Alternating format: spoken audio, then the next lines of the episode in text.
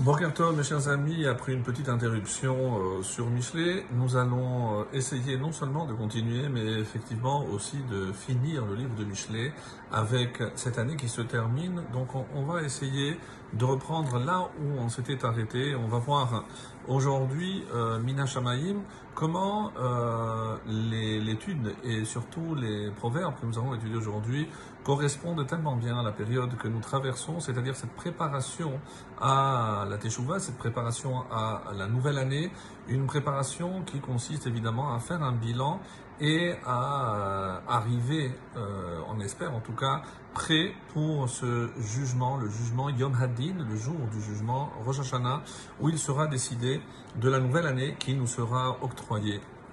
On l'espère tous, bien sûr, pour que l'on soit tous inscrits dans le livre de la vie, de euh, la parnassa, de la subsistance et de la santé, Bezrat Hashem. Alors, on s'était arrêté donc au chapitre 28 et c'est le verset 14, Yud Dalet. Ashrei Adam mefached tamid. Heureux l'homme qui est continuellement dans la crainte. Et on va voir par rapport au Mefarshim, au commentateur, il a peur de quoi? Alors, il y a deux façons d'expliquer. La première, c'est euh, mefached minhachet, il a peur de la faute, c'est-à-dire yare et Hashem ou mefached tamid. Donc, en fait, il ne craint pas la faute, il craint Hashem. Et par cette crainte d'Hachem, il, évidemment, il a peur de sombrer dans la faute. Et pourquoi il a peur de tomber dans la faute Par crainte à Hachem, parce que il respecte Hachem.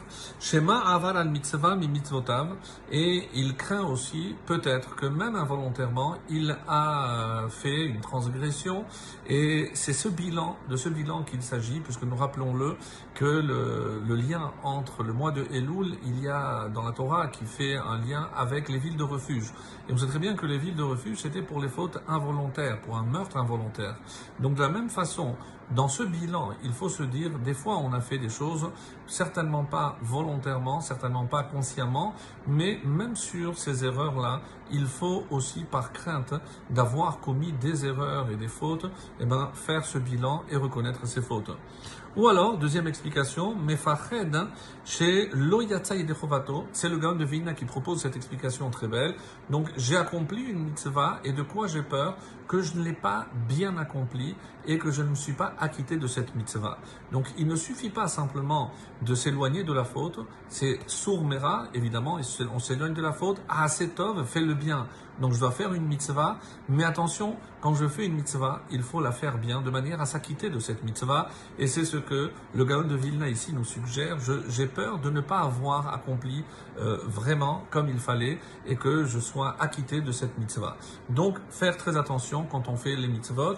Il y a une autre explication de quoi on a peur, mais mina onesh. Donc pas de la, du commandement ou de la faute, mais pardon, de la faute, oui, mais du onesh, de la punition. Je sais que si jamais je commets telle ou telle transgression, la Torah préconise telle ou telle sanction.